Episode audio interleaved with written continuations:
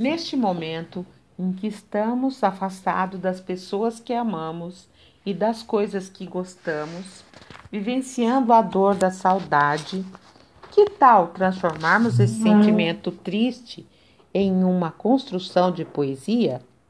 Ouçam esta canção de Vital Farias, Ai que saudade doce.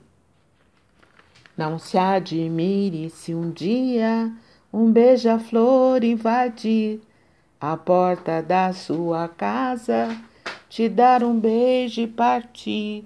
Fui eu que mandei o beijo, que é pra matar meu desejo. Faz tempo que eu não te vejo, ai que saudade doce.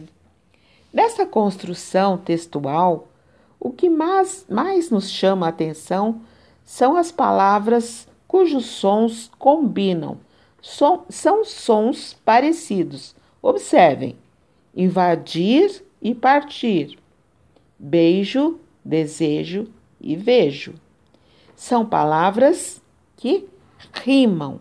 As palavras cujos sons combinam chamam-se rimas. Em nossa atividade dessa semana, iremos desenvolver nossa criatividade escrevendo um poema com rimas.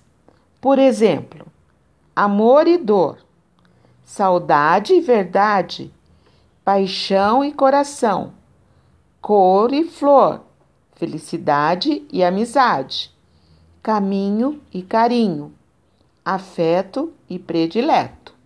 Então, vocês, criativos como são, irão escolher palavras que combinam os sons na sua poesia. Eu desejo a vocês um bom trabalho e não se esqueçam de, no final, colocarem a sua assinatura, o nome do autor da poesia.